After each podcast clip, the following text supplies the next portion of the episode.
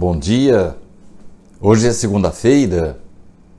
Você que quer ler meu artigo, que eu vou comentar um trechinho agora, aqui embaixo está o endereço tanto do meu artigo como também dos programas ao vivo que nós apresentamos às quartas e sextas-feiras. Quero comentar com vocês hoje a história de Licínio e Mota.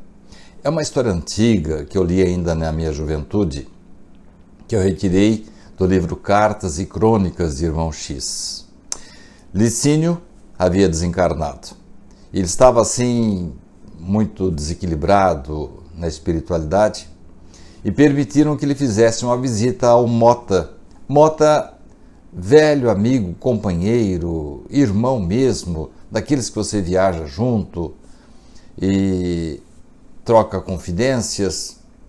E Licínio vinha alertar Mota que aquilo que eles pensavam aqui, enquanto estavam vivos, encarnados, não era bem assim. Licínio vinha dizer para ele: Mota, Mota, aqui é bem diferente do que pensávamos. E a vida continua, Aqui nós vamos ter que prestar contas de tudo que fazemos, fizemos aí na Terra, e depois talvez precisemos de uma nova encarnação, Mota. E Mota, no sonho, e que estava reencontrando o velho amigo, não, Licina, mas eu já sei de tudo isso. Eu tenho assim vários livros aqui na minha biblioteca eu já tenho conhecimento de tudo isso. Eu vou resumir para depois vocês lerem todo o artigo.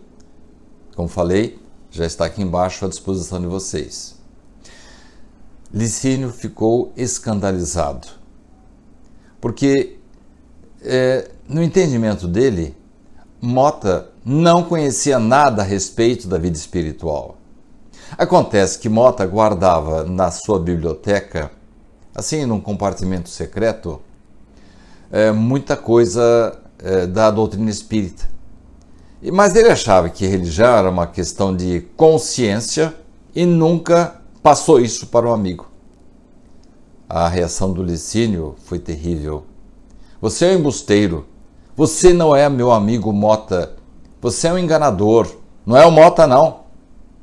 Porque o Mota está lá na terra ignorante como eu, sem saber como é a vida espiritual.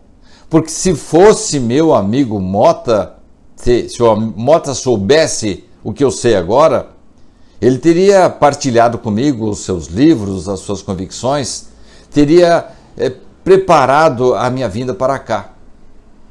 Mota sentiu assim um baque muito grande, começou a chorar, acordou e então ele teve perfeita consciência de que havia estado com seu amigo Licínio e a partir dali iria repensar a maneira como ele interpretava a questão de divulgar ou não, veicular ou não a doutrina espírita.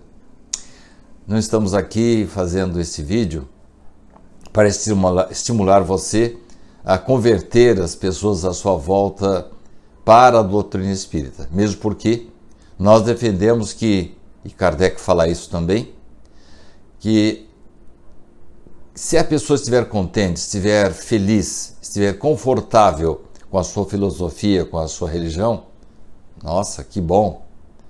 Mas se por acaso ela precisar de ajuda, tiver dúvidas filosóficas, sim, ela precisará ser alertada para não acontecer como Licínio, que caiu na espiritualidade como verdadeiro indigente, sem saber onde estava e por que estava.